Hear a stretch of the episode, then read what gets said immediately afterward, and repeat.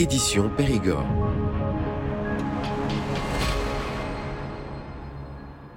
Bonjour à toutes et à tous et merci de nous retrouver pour ce cinquième épisode de l'édition Périgord, le podcast économique en partenariat avec le Dordogne Business Club.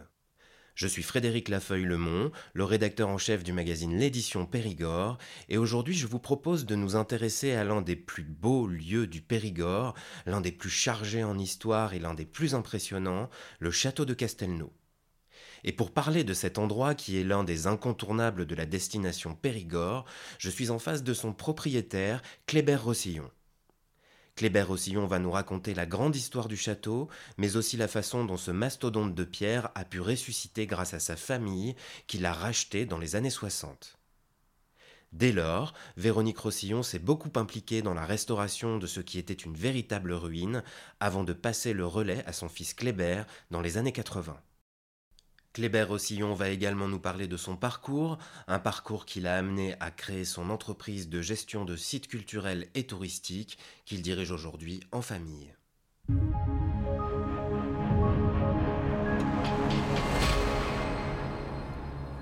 Bonjour Kléber Rossillon et merci de nous recevoir pour parler du château de Castelnau, un château que vous connaissez bien et un château qui a euh, une histoire à rebondissement. Est-ce que vous pouvez nous parler un petit peu de cette histoire? Bonjour Frédéric. Le château de Castelnau euh, s'appelait à, l'origine Castelnau de Berbiguière, le château neuf de Berbiguière, et son nom indique que ça n'était pas un des premiers châteaux du, Périgord. Euh, il a été euh, construit après les châteaux de Bénac, de Montfort, qui, qui, dominent aussi la vallée de la Dordogne dans le Sarladais. Et euh, c'était à sa construction, avant 1200, un château neuf, c'est-à-dire une création toute nouvelle, à un endroit stratégique qui domine le, confluent de la Dordogne et du Séou, cette, euh, cette petite rivière qui, vient du Quercy.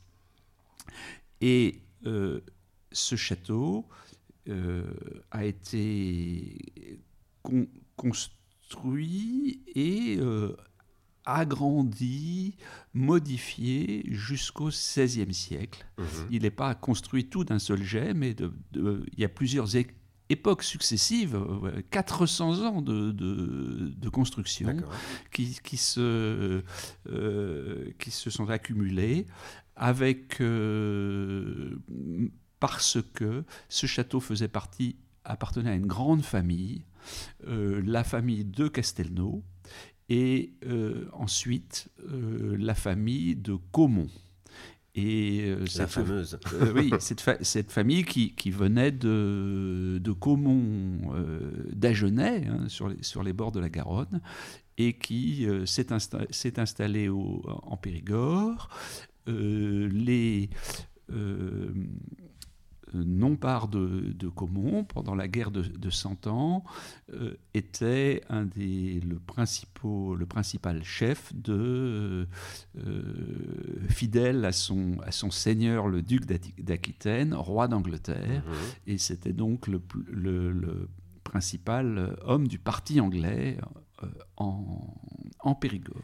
Donc un lieu très stratégique. Voilà, un lieu, un lieu très stratégique. Cette famille de Caumont après, à la fin de la guerre de Cent Ans, euh, est, resté sur place et euh, a agrandi euh, encore le château avec sa tour d'artillerie qui était la plus grosse tour de, tout le Périgord, mhm. dont il reste, qui, reste encore de nos jours, un petit peu, un petit peu réduite en hauteur, mais qui, mais qui, reste, qui reste tout de même, qui est très impressionnante. Et euh, euh, c'est seulement au XVIIe siècle que euh, la famille de, de Caumont va s'allier à la famille de La Force, près de Bergerac, mhm.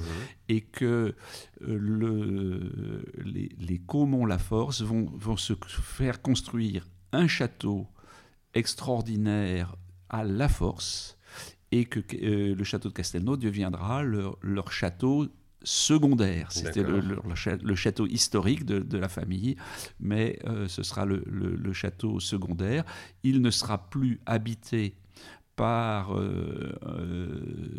par, la, par, la, famille, par la famille de Caumont à mmh. partir de, de 1650 et il va tomber euh, un petit peu, il, va continuer à être entretenu, mais euh, va perdre sa valeur. Et à la Révolution, euh, les Comons qui émigrent, le, château de Castelnau va être saisi, vendu, vendu aux enchères, et il va servir de carrière de pierre pour construire en particulier la cale du port de, de Castelnau.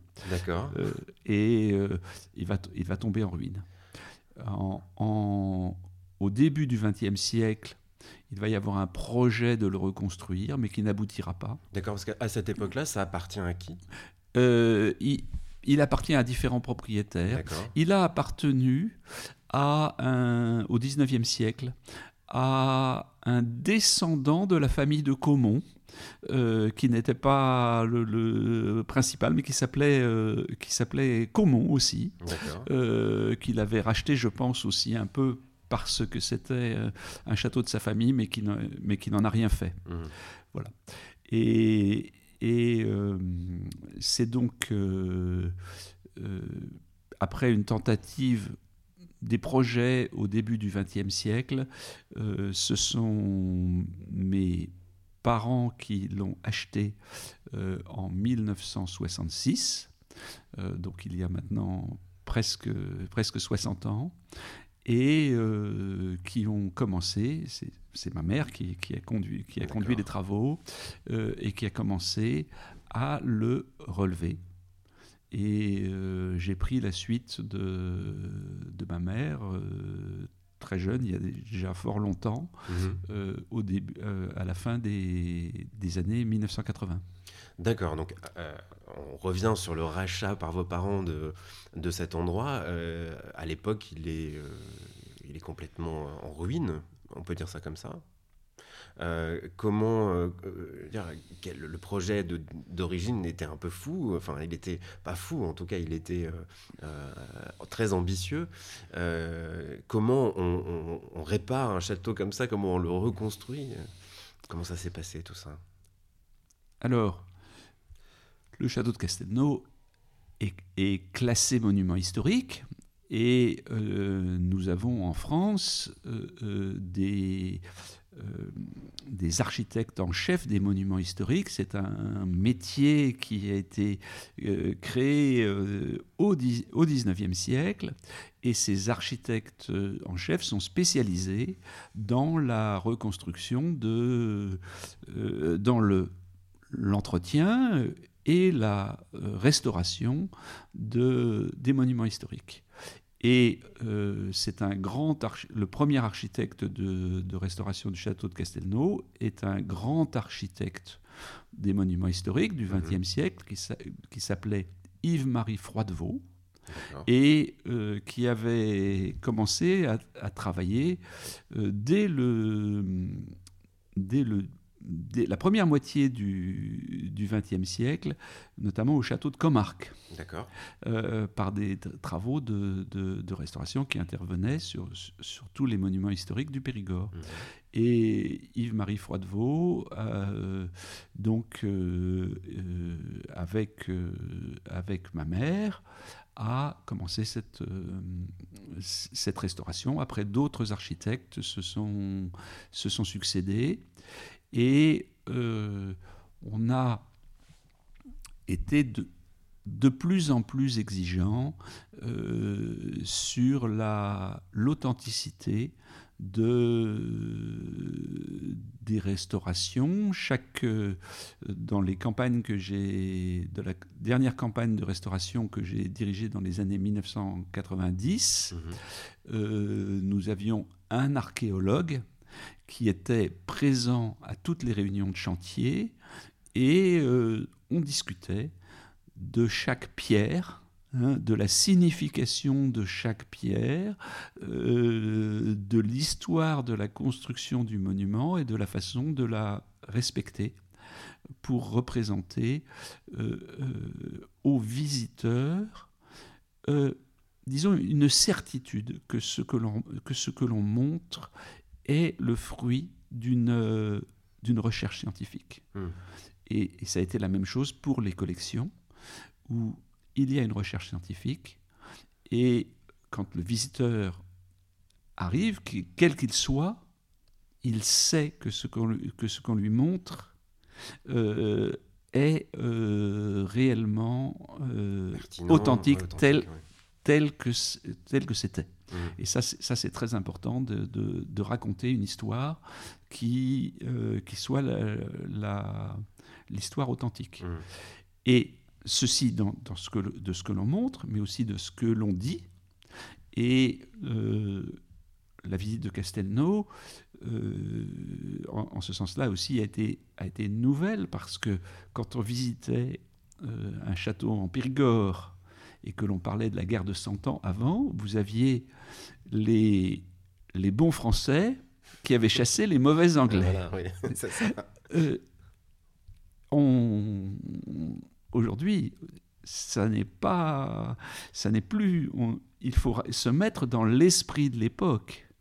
Euh, il faut penser que les mauvais Anglais étaient fidèles à leur duc, euh, alors seigneur euh, légitime, qui était, le, qui était le duc d'Aquitaine. Ce duc d'Aquitaine était roi d'Angleterre, mais euh, les, Anglais, les Anglais qui défendaient, l'Anglais qui défendait Castelnau lors du dernier siège s'appelait Pascal Dutheil. Oui, c'est ça. Vous, imaginez C'est pas John Smith. vous imaginez bien que c'était, c'était un Périgourdin. il y avait des logique, de, politique, qui, qui, qui s'affrontaient, mais euh, nullement forcément les, les bons contre les mauvais. Voilà. Les Anglais, euh, malgré tout, et, c'est ça qui les a fait moins, euh, moins appréciés, c'est que les euh, les, soldats anglais n'étaient pas payés par le roi d'Angleterre et que donc euh, ils devaient se payer sur le terrain. Et là, ah. évidemment, euh, c'était des, des rapines, c'était des, des abus, et c'était aussi l'augmentation des impôts. Mmh. par, le, par, par, le roi d'Angleterre. Et donc là, évidemment, le roi de France avait beau jeu de, de défendre les, les Périgourdins. Oui, s'il y avait eu des sondages euh, à l'époque, il aurait été plus populaire. Euh, donc, euh, donc on, revient à, cette, à, cette, cet achat, à cette restauration donc, qui est vraiment fidèle à, ce qu'on voilà à l'histoire, à l'ADN du lieu. Euh, est-ce que euh, ça, prend un temps, ça prend beaucoup de temps, j'imagine, une reconstruction comme ça, c'est. Alors, euh, nous, avions à la fois deux, deux impératifs. D'une part, conduire un chantier rapidement et euh, pour euh, redonner le, château au public. pendant le, dernier chantier des années 1990, il y avait la moitié du château qui était euh, en chantier et l'autre moitié visitée. C'est une formule qui est très rare, euh, que, l'on voit très peu dans les chantiers de, monuments, de, monuments, historiques, parce que très souvent, ben, un monument, quand il y a des gros travaux, il est fermé pour plusieurs mmh. années en attendant une inauguration. Nous, nous, ne faisons pas ça, c'est la spécialité de, je dirais, que nous avons mis au point et que nous avons ensuite appliqué à d'autres euh, monuments dans toute la France, c'est d'avoir des, des, chantiers très rapides, euh, avec euh, très bien organisés, mmh. qui se terminent le, le, jour dit. Ça grâce à, aux entreprises, et notamment les entreprises de, de Dordogne, qui, qui, ont été, qui sont très performante, à la fois excellente en, en qualité de restauration et très performante dans l'organisation. Voilà, c'est ce que nous avons, ce dont nous avons profité. Donc, euh, enfant, vous deviez avoir cette euh, bâtisse euh, dans laquelle vous gambadiez pour aller voilà, visiter un petit peu avec vos parents. J'imagine que c'était impressionnant pour un enfant, ce, château en, mouvance comme ça. J'avais euh, j'avais 11 ans quand mes, quand mes parents ont acheté le château de Castelnau. Et ensuite, j'ai effectivement accompagné ma mère sur, dans les réunions de chantier, euh, sur les échafaudages. J'ai appris à, à connaître, euh, à connaître le château. Je pense que j'en connais à peu près chaque pierre, donc je, peux, je peux en parler, je peux expliquer pourquoi, pourquoi elle est là, et, ça, c'est très important. Je reviens sur, le, sur, le, sur la rapidité mhm. aussi. Euh, à un moment donné, et, euh, euh, nous avions, un, nous avions une, un sujet qui était la fenêtre du, du, donjon qui donne du côté du village. Et cette fenêtre, elle avait été euh, restaurée par Yves-Marie Froidevaux, dont j'avais parlé tout à mhm. l'heure. Elle avait été transformée en une sorte de, meurtrière. Et euh, nous avons repris les photos de, ce qui avait été de la restauration des années 1970 et euh, nous nous étions aperçus que Yves-Marie Froidevaux avait commis une erreur. Mhm. une erreur, il n'avait pas bien compris euh, ce, ce qu'était cette fenêtre qui euh, avait été bouchée, modifiée euh, au, en 1250, mais qui avait une autre fonction avant, qui existait déjà avant, donc il n'avait pas bien compris l'histoire du, l'histoire du monument. Et nous avons décidé de restituer la fenêtre telle qu'elle était au moment de la construction du, donjon. Du, moment de la construction du donjon, nous avons décidé de changer la restauration. De, et pour cette, euh, pour cette fenêtre, il y a eu, je pense, une trentaine de réunions pour indiquer dans lesquelles nous avons étudié, alors là vraiment, pierre après pierre, et en, discutant avec le, le, euh, les architectes, les archéologues, pour bien euh, restituer ce qui, ce qui nous semblait la meilleure restauration possible du château. Mmh. Donc pour cette fenêtre, nous avons décidé de prendre un an. Ah oui. Pour, euh, pour, pour y travailler, pour de prendre le temps pour vraiment euh, arriver à, une, à, quelque chose qui soit euh, très authentique. Hmm. Donc, il ne faut pas hésiter euh, à... à regarder cette fenêtre. Voilà, voilà. non, mais il ne faut pas hésiter à, à, à, prendre, à prendre du temps et à faire des, des, dépenses, hein, parce que ça c'était une dépense importante, hmm. mais le résultat et dans l'authenticité de, ce que nous, de ce que nous euh, racontons, de ce que nous montrons. Alors il faut être sacrément passionné quand même. Euh, votre, votre mère qui a pris un peu les, les choses en main, euh, elle devait être quelqu'un de très, très passionné par, par tout ça, parce que on fait pas ça quand on n'a pas envie. oui, je pense que ma mère, qui, qui, qui, est donc décédée il y a, il y a bientôt cinq ans, euh, était, a été un des, des grands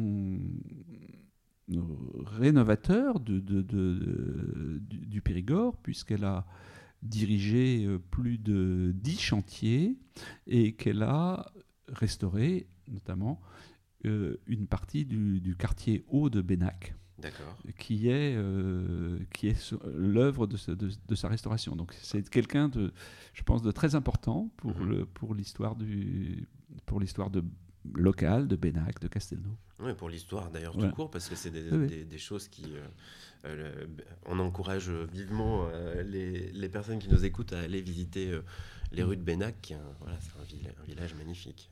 Voilà. ouais. Et donc, dans, dans les rues de Bénac, beaucoup de, de, de maisons dans le haut du village qui étaient complètement ruinées. Beaucoup de maisons étaient relevées par ma mère. D'accord. Et vous arrivez dans les années 85 ou 86, si j'ai bien lu, euh, dans, dans- dans les murs de Castelnau vous-même, après une...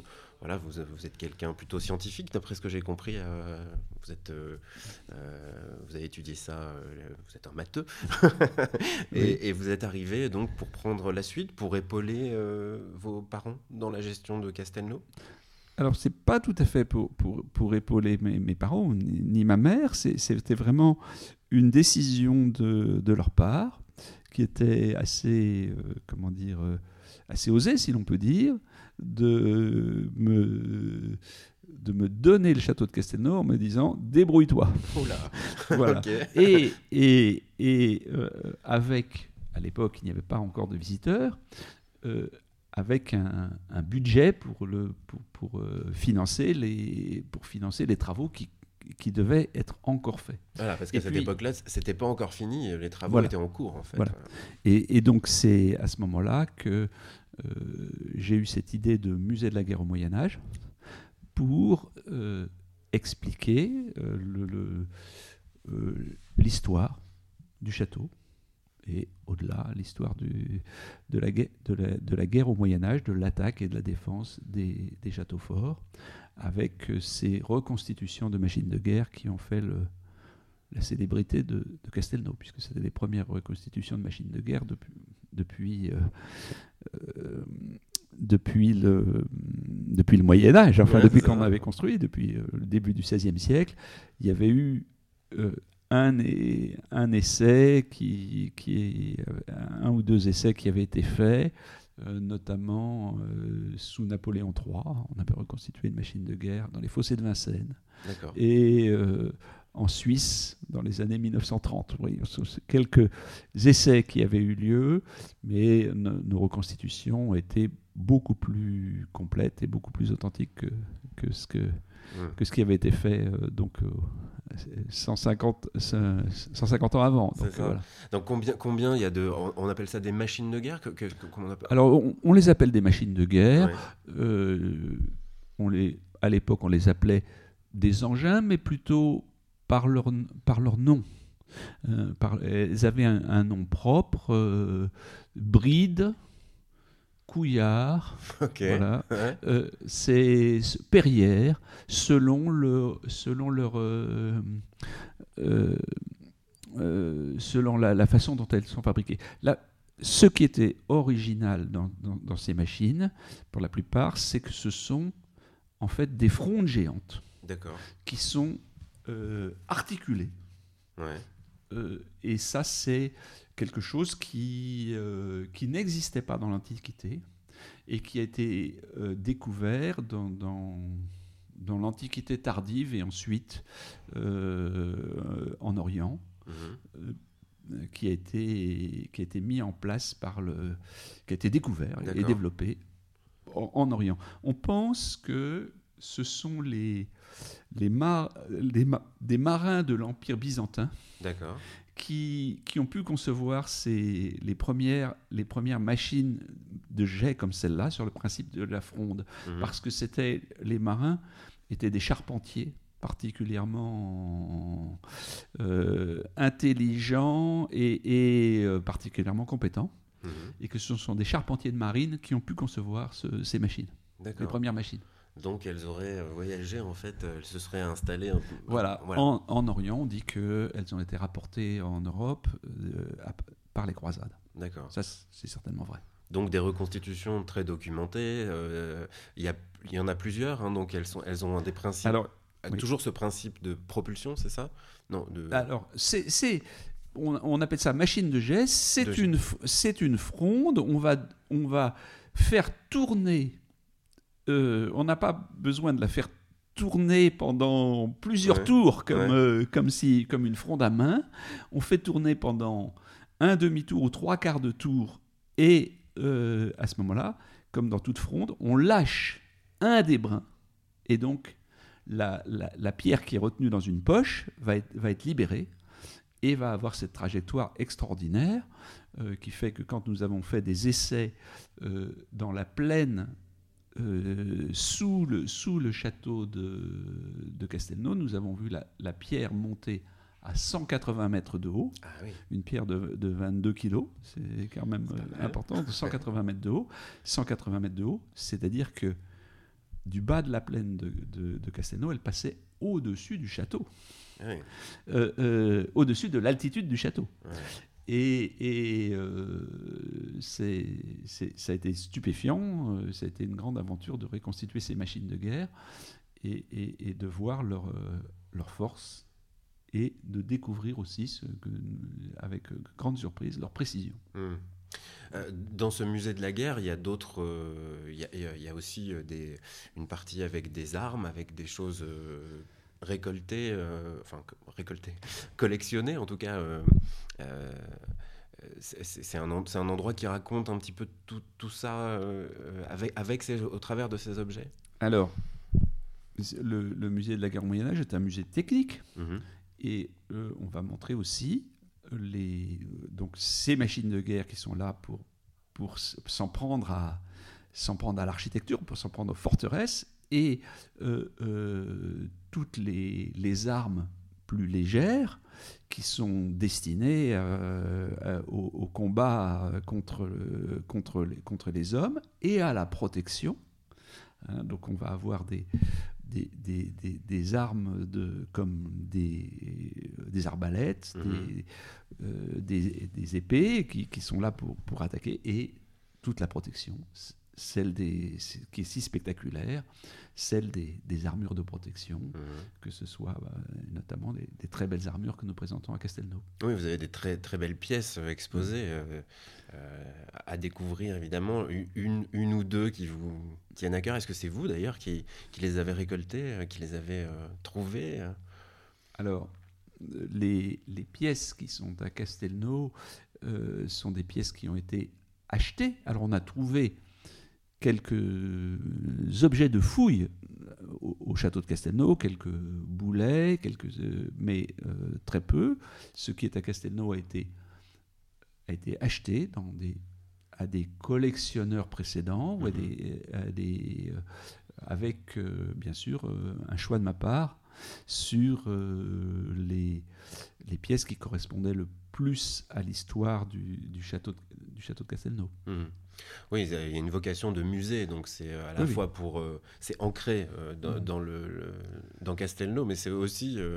c'est des, des, pièces qu'on pouvait retrouver dans d'autres lieux et dans d'autres endroits à, ces périodes-là, en fait. Il y avait un, il y a, un savoir-faire une, acquis de, de, de l'art de la guerre, en fait. Oui, oui bien, bien entendu, ce, ce savoir-faire était le même avec des nuances dans toute l'Europe et, et, euh, et, même, enfin, on a vu euh, pour les croisades hein, euh, au-delà, oui, c'est, nous avons des, des, armures qui ont été confectionnées en, en, Italie ou en Allemagne. Mais comme cela se faisait, voilà, les, des, des, des, Français portaient des armures qui pouvaient être confectionnés en, en, Italie ou en Allemagne. Avec une recherche esthétique quand même, parce que c'était des, des, objets euh, de guerre, mais euh, il y a des choses qui sont travaillées, qui sont faites pour être belles. Oui, bien sûr, avec de très, très beaux décors, notamment gravés sur les armures. Oui, complètement. Mm. c'est un, un, lieu, Castelnau, que vous voulez ouvert en fait. C'est quelque chose où il y a des, on peut on peut y voir ce, musée, on peut y voir ces, machines, on, peut y on peut assister à des, des, démonstrations qui pareil sont assez fidèles à, des savoir-faire anciens et, voilà. L'idée c'est vraiment de, que, le visiteur s'approprie le lieu, euh, qui, puisse gambader et, apprendre et, découvrir, c'est ça, non?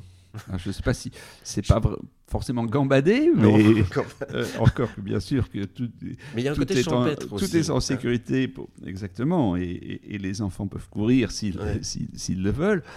Euh, oui, euh, il y a le, savoir-faire en, action, quand nos forgerons, nos arbalétriers, qui, ou euh, où nos animations sur les, sur les costumes du Moyen Âge mhm. sont, sont très très bien documentées et les gens peuvent toucher, euh, toucher du doigt réellement euh, ce que ce qu'étaient certaines techniques au, au Moyen Âge.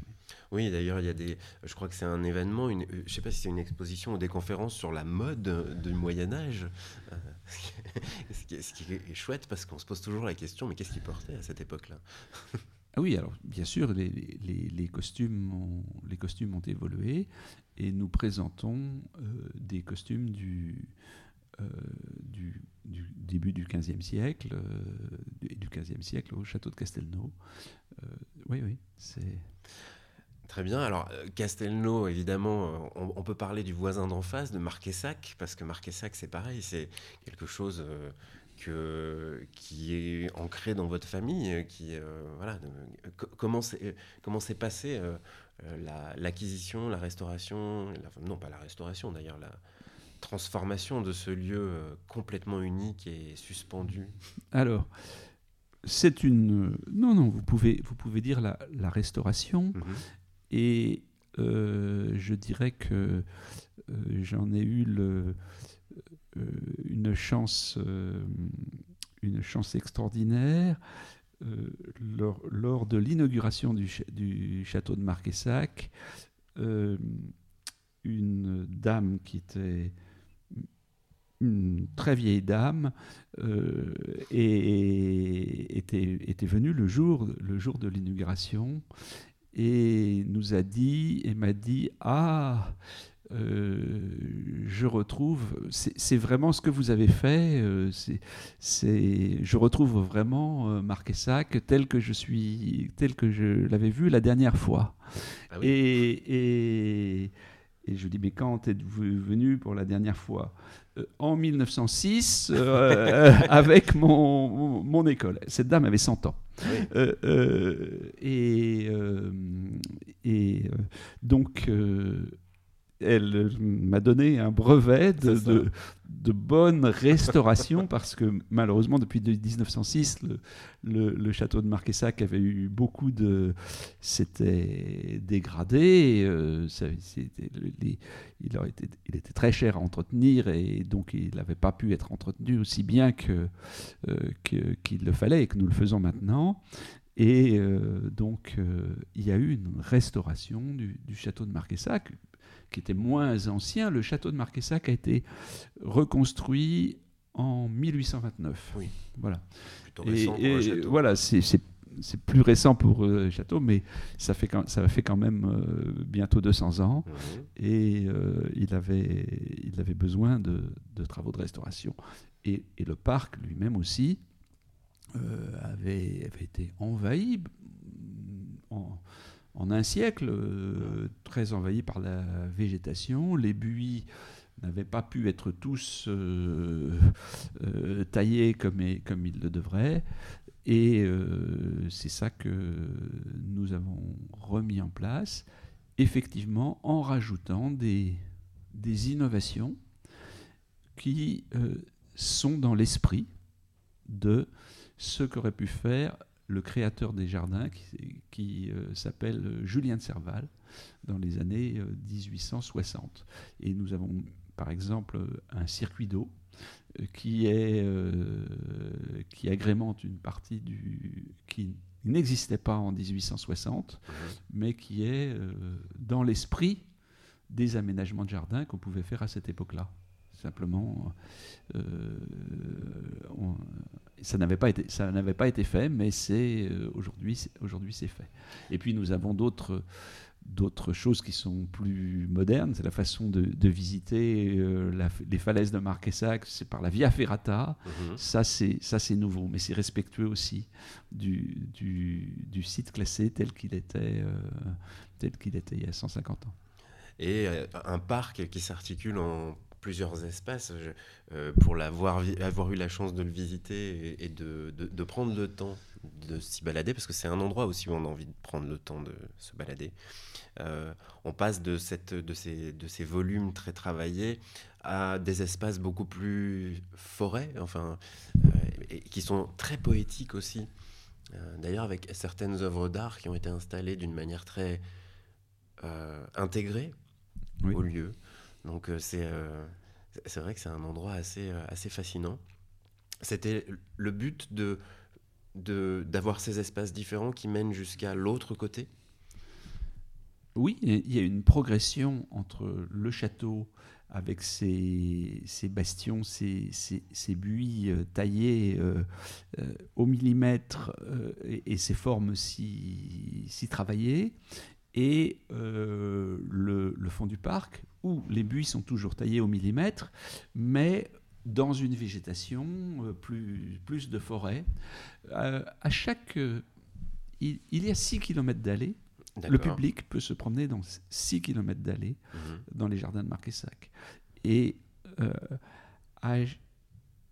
ce que j'ai voulu, ce qu'a voulu euh, Julien Serval et ce que j'ai essayé de respecter et de retrouver moi-même, c'est de donner des surprises à, chaque détour de la promenade, de, de nouveaux points de vue, de nouvelles ouvertures sur le paysage parce que environnant qui, est si beau et c'est pour ça qu'on appelle les jardins suspendus parce que ça domine euh, la plaine de la Dordogne. On voit on voit les on voit le, tous les plus beaux sites de, euh, alentours qui sont qui sont visibles du parc de Marquessac. Donc euh, cet équilibre entre des espaces intimes qui sont refermés en enfermés par la végétation qui était voulu par par Julien Serval, des belvédères, des ouvertures sur le, sur le paysage, aussi voulues par Julien, Serval et qu'on a multiplié. Euh, avec en plus euh, pour, les, pour les enfants ou pour, ou, pour tout le monde des, des jeux, des activités comme cette Via Ferrata qui sont euh, des façons nouvelle de, d'avoir un rapport avec la nature. Mhm. Oui, c'est ça. Ouais. C'est pas, c'est pas juste une aventure. La voie, ferrata, moi, je, ne pourrais jamais la faire parce que j'ai le vertige. Mais en tout cas, c'est, c'est pas juste une aventure. C'est quelque chose effectivement qui est en rapport avec euh, la nature, comme vous le dites, avec les paysages qui sont quand même. C'est, marqué que c'est un des endroits où on a les, les plus beaux points de vue, les au pluriel plus beaux points de vue. Euh, bon, Castelnau aussi, hein, cela dit. Quand on est tout en haut, euh, il y, a quelque chose de. On comprend pourquoi c'était stratégique, en tout cas. Euh, oui. Le, la, nature à regarder de loin, mais aussi la nature à regarder de près, avec la, la, flore, la, faune qui sont présentées à, à Marquessac. Mhm. Donc on est dans l'esprit dans de euh, d'une discipline que, qui, qui n'est plus utilisée, dont le nom n'est plus utilisé, qui s'appelle l'histoire naturelle. Mhm. L'histoire naturelle, c'est c'est la façon de comprendre la nature qui est, qui est autour de nous.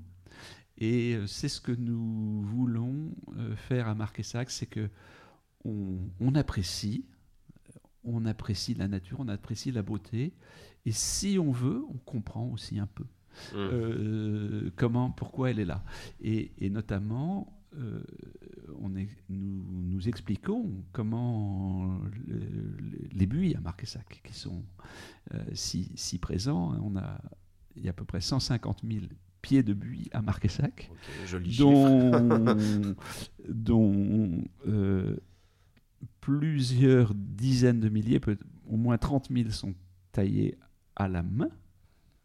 Hein, euh, à la cisaille à main et, et, et, et, au cordeau s'il le faut, quand, quand, ce sont des, des alignements. Et oui, parce qu'il y a beaucoup de, de, formes rondes. Voilà, il y, a, il, y a il y, a toutes les formes et tout, tout ceci tout ceci est expliqué par une vidéo que nous avons dans le château de Marquessac, qui est assez, qui est assez nouvelle, qui n'est là mhm. que depuis, depuis deux ans, mhm.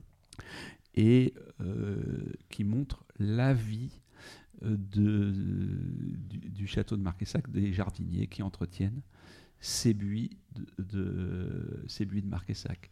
Et, euh, bien sûr, Marquessac, je pense, est le centre de référence mondial pour euh, le buis. Mmh. Un lieu qu'on peut visiter toute l'année, ça c'est aussi quelque chose. Comme le buis toujours vert, bien sûr. Eh c'était dès l'Antiquité, c'était c'est ce qui avait été remarqué. C'était un peu un symbole d'éternité. Et bien sûr, c'est toujours le cas. Des jardins éternels. c'est très beau ça. Euh, très bien. Et euh, donc, vous, avez euh, aujourd'hui, vous avez une, une, société de gestion de patrimoine, de, de, sites qui se visitent. récemment, vous avez quand même participé de plusieurs manières d'ailleurs à la à l'ouverture du facsimilé de, de, la grotte de Kosker, qui est quand même un chantier euh, extrêmement important et, crucial. Et d'ailleurs, avec euh, un savoir-faire euh, très périgourdin, soyons chauvins tant qu'à faire. c'est le, dernier, la dernière réalisation en date. C'est quelque chose de, de, très. qui rend humble, j'imagine, tout ça. Alors, effectivement, euh, la, Dordogne, c'est la terre de, la préhistoire. Hein. Et, et euh, nous avons, avec euh, nos équipes, nous, nous, avons acquis une, compétence que nous avons proposée ailleurs qu'en Dordogne, en Ardèche d'abord pour la gestion de la grotte Chauvet, et là plus récemment à Marseille pour la restitution de la grotte Kosker. Et effectivement, c'est un. Euh, euh, c'est tout à fait passionnant. On est toujours dans le même esprit que, que l'on a, a eu au château de Castelnau ou, au jardin de Marquessac, c'est-à-dire euh, que les visiteurs retrouvent une authenticité de ce qu'il leur est montré, une explication. Euh, nous avons euh, ces, visites de grottes sont accompagnées de, musées, euh, de, ce qu'on appelle à la grotte Kosker la galerie de l'Aurignacien, à, la à la grotte Chauvet, pardon, la galerie de l'Aurignacien, à la grotte Kosker euh, aussi une galerie qui, qui montre euh, le, les animaux, l'homme euh, qui, qui du temps de la grotte Kosker et qui explique le, la montée du niveau des mers depuis la préhistoire et jusqu'à maintenant et dans l'avenir, mmh. qui, qui, qui, donne qui a donné cette particularité extraordinaire de cette grotte dont l'entrée est aujourd'hui à 37 mètres sous le, sous le niveau de la mer et qui a certainement participé à sa préservation parce qu'on euh, n'y accède plus. Hein. Enfin, je veux dire, même, je pense que les gens qui, beaucoup de gens qui ont travaillé sur la, la fabrication du facsimilé n'ont jamais euh, eu la chance de rentrer dans, la grotte Non, euh, c'est effectivement il y a des, ce sont des, spécialistes qui sont rentrés, des plongeurs euh, émérites qui, qui, sont rentrés dans, dans cette grotte, mais euh, grâce au travail de numérisation qui a été fait, nous avons pu en donner une restitution fidèle. Il y avait quand même dans nos équipes des, des gens qui euh, dans notre conseil scientifique et dans notre équipe des gens qui, bien sûr, étaient allés dans la grotte. Des élus. Oui, qui, non, ou, ou, des chercheurs, des chercheurs qui, qui, qui étaient allés. C'est de toute façon toujours pour, pour la, oui, recherche. Enfin, des, des, élus par le, des, des chanceux, on va dire. Ok, euh, et, et, vous, vous, travaillez en famille, hein, puisque c'est, euh, je pense que quand on vous écoute, on, sent euh, que tout ça est, dans le domaine de la transmission, puisque la fidélité à, à l'histoire, à, la façon de faire, on parlait il n'y a pas très longtemps de Marquessac, où il y a cette, cette communion avec la nature, cette communion avec le lieu. Euh, et puis voilà, c'est quelque chose aussi euh, qui est ancré dans votre famille maintenant. Donc, euh, donc vous travaillez en famille et, vous avez aujourd'hui cette, cette société donc, de gestion de, de patrimoine que vous gérez en famille. Oui, alors elle est, elle est dirigée par ma fille Geneviève Rossillon. Donc, mhm. on parlait tout à l'heure de ma mère. Donc, vous voyez, effectivement, il y a eu, il y a eu une, une transmission. Et, aujourd'hui, euh, oui, nous, proposons euh, en France, euh, et vous avez l'exemple de, la grotte Cosquer, ce savoir-faire qui est, qui est donc né en, Dordogne, mais que nous proposons dans toute la France pour gérer, montrer au public des lieux historiques ou naturels ou des musées. Mhm. Et euh, ce, que nous, ce que nous proposons déjà aujourd'hui dans 12, euh, dans 12 sites, 11 euh, en France, et le 12e, c'est le champ de bataille de Waterloo, près de Bruxelles. Alors ah, vous êtes sortis des frontières. nous sommes sortis des frontières, mais c'est pas pas, pas, très loin. Ouais, c'est pas très loin et c'est un très bel endroit d'ailleurs. Mm. Pour en revenir et, clôturer avec euh, Castelnau, euh, aujourd'hui, euh, ces lieux ont un enjeu particulier, ces lieux historiques qui, sont, là pour nous rappeler un petit peu notre passé. pour vous, c'est l'enjeu de, ces lieux, c'est quoi? Alors, le, premier enjeu pour nous c'est de la conservation et la, la conservation. La, mmh. conservation transmettre. C'est-à-dire que surtout, ces lieux, on va les euh, ils seront encore visibles, on l'espère, euh, dans, dans, très longtemps. Euh, je dis qu'à Castelnau, nous avons fait la révision des 500 ans, donc, donc on est reparti pour 500 ans de, j'espère, de, de, de, solidité du, du, château de Castelnau. partout ailleurs où nous intervenons, notre premier souci, c'est la sécurité, la sécurité des œuvres. Euh, là, euh, on, doit d'abord transmettre physiquement. Hein. ça, ça c'est après. Euh, il, y a un enjeu. Ces lieux sont des lieux de, de l'histoire vivante. C'est-à-dire que tous les Français, ou où, les visiteurs euh, étrangers qui viennent peuvent euh, euh, voir ces lieux qui, concrétisent l'histoire. Et dans, une, dans une époque où on, parle beaucoup de, racines, hein, d'enracinement, c'est très important de savoir que nous sommes dans un monde euh, qui est mondialisé, mais nous avons mais nous avons des racines, des choses qui sont particulières, qui ont une histoire et, qui expliquent ce que nous sommes, ce que nous sommes, ou à la limite ce que nous sommes devenus. Mmh. Hein. Euh, le, euh, souvent, ce sont, on, a souvent des, des des, gens dont l'histoire personnelle sont, sont, sont, des, par exemple, des, enfants ou d'immigrés ou de familles d'immigrés qui, qui, ont pu immigrer peut-être en France il y a, il y a 100 ans mhm. ou il y a 50 ans.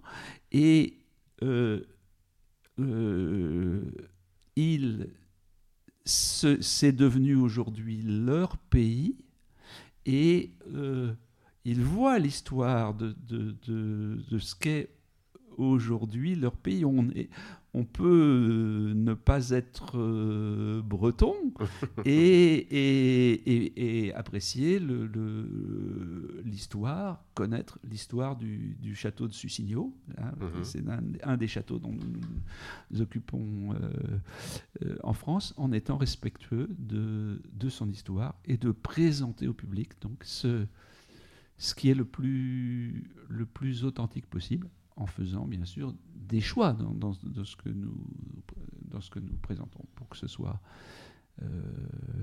spectaculaire, mmh. intéressant des racines qu'on peut partager, effectivement. effectivement, la mondialisation euh, fait que euh, finalement, aujourd'hui, on, pourrait presque parler de culture humaine. Enfin, il y, a des cultures par territoire, il y a des histoires par territoire, mais tout, ça est très lié d'ailleurs. Euh, quand on regarde les, histoires de royauté de France, enfin, euh, il y avait des cousins qui venaient de, partout. voilà, tout ça a été très lié. Euh, d'ailleurs, dans le Périgord, le rapport qu'on a à la préhistoire nous le rappelle souvent. Oui, alors évidemment, dès qu'on s'occupe de préhistoire, évidemment, ça, donne énormément de recul, puisque je dirais que les, ceux, ceux, qui peuvent le mieux comprendre aujourd'hui euh, les... ce qu'est la, préhistoire, ce sont, des, ce sont des gens qui vivent euh, en Australie, mmh.